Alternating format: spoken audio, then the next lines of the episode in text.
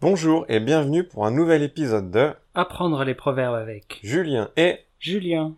Alors Julien, quel est le proverbe d'aujourd'hui Aujourd'hui, nous allons parler du proverbe Le malheur des uns fait le bonheur des autres. Ah d'accord. Et qu'est-ce que ça veut dire le malheur des uns fait le bonheur des autres Alors, d'après le dictionnaire, le malheur des uns fait le bonheur des autres, ça veut dire un même événement peut être fâcheux pour les uns et avantageux pour les autres. Oula, c'est un peu compliqué comme définition. Oui, c'est vrai. Pour faire simple, le malheur des uns fait le bonheur des autres, ça veut dire qu'une chose peut être mauvaise pour une personne, mais bonne pour une autre. Ah oui, comme par exemple, si tu as une barre chocolatée, mais tu la fais tomber sous le bureau et tu la trouves pas. Ça, c'est un malheur. Et tu es triste. Mais moi, je regarde sous le bureau par hasard et je trouve une barre chocolatée comme par hasard. C'est un bonheur. Et je suis très content d'avoir une barre chocolatée gratuite. C'est ça. Mais euh, attends, j'ai perdu une barre chocolatée, moi, hier. C'est toi qui l'as mangée Mais pas du tout, euh, c'était un exemple. Et si je trouve une barre chocolatée par terre, j'ai le droit de la manger, c'est la règle. Tu parles Je t'ai dit que je la cherchais. Oui, mais je l'ai trouvée après que tu étais parti.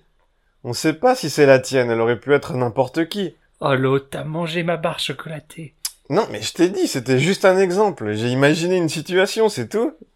Mouais. Ouais, enfin, euh, si on jouait une petite scénette pour montrer comment utiliser ce proverbe. Oui, bonne idée. Alors mettons-nous en situation.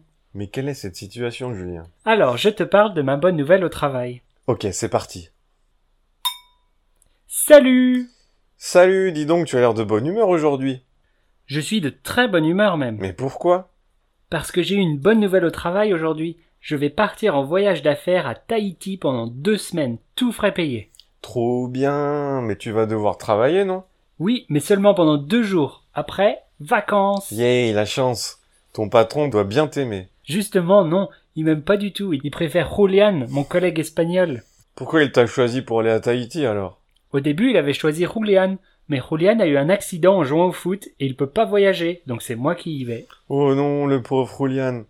C'est trop triste. Il a eu un accident et il peut pas aller à Tahiti. Oui, c'est vrai, mais le malheur des uns fait le bonheur des autres. Eh oui, tu m'enverras une carte postale, hein Nous ne voyons pas d'autre explication. Et voilà pour aujourd'hui. Essayez d'utiliser ce proverbe dans vos conversations.